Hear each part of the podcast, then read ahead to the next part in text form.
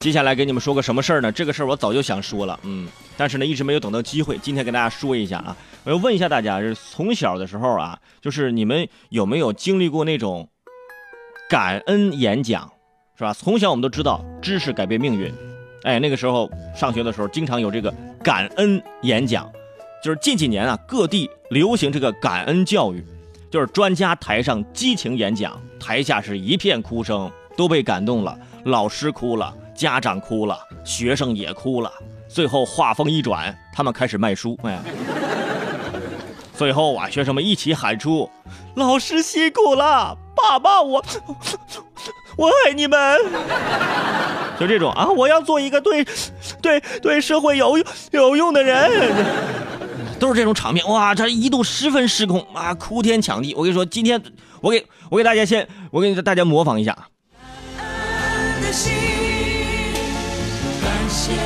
同学们，此时此刻，你们的爸爸和妈妈，你的妈妈此刻可能正用肩膀撑起这个家，回家的时候给你吃大鱼大肉，自己在家吃咸菜。你的爸爸此刻可能正在用生命在陪酒。同学们，抬头。看看天空吧，这个世界上最伟大的是什么？是父爱，是母爱呀！啊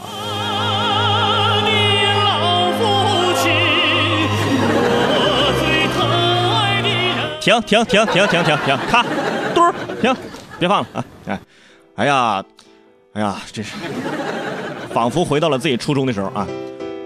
大家有没有？遇到过这样的场面啊，可能圈住尾声的模仿的不太专业啊，大概这么个意思。每次听完，那真的是我，真的我泪流满面。特别是说到啊，你你你你妈妈自己在家吃什么的时候，我就泪流满面，我哭。为什么呢？我为什么哭？因为我妈自己在家吃的比我好嘛，很难过？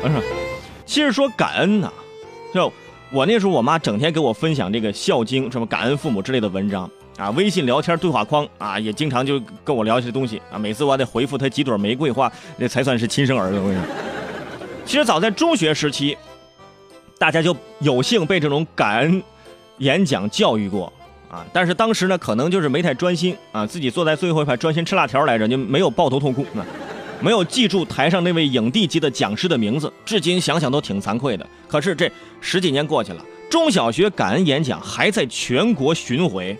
这巡回的次数甩周杰伦巡回演唱会他妈十条街呀，选他们十条街。我看，同样的话，同样的场面，如果上天是吧，再给我一次听感恩教育的机会，我一定努力配合，我滴几滴眼药水啊。但是话说回来，学校方面出于什么原因要请这些人呢？啊，到底是满满的正能量，还是扭曲变质的中校教育呢？至少我觉得啊，这种教育是不理智的，它的目的根本就不在教会感恩，而在于催泪。大家都哭了就成功了，什么什么哭吧哭吧不是罪啊，说的感天动地，人家都哭成那样啊，你不哭你好意思吗？是不是？啊，而且原理也很简单，开头啊就是先瓦解你们的情感防线，再加上凄惨的故事啊，凄厉的声调，还有煽情的音乐。你不哭都难。其次啊，这又是一种利用和不尊重爱的行为。为什么这么说？学生学会感恩本身没有错，但是仔细思考一下，你就会发现，那些所谓的感恩教育者们，虽然谈不上是作恶，但是却是利用道德、利用感恩的名誉去干嘛呢？去挣钱。每次感恩完了之后，买点书吧。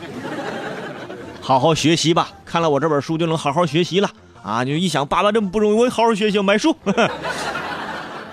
当然了，我们都是不反对有意义的正面教育项目，但是啊，没有给妈妈洗脚就被判定为不会感恩，这一点我觉得还是有点说不过去的。一边让我们洗脚，一边给我们洗脑，最后还要买书。你说这跟老年人的保健品大会它有什么区别？它没区别，朋友们，想想是不是？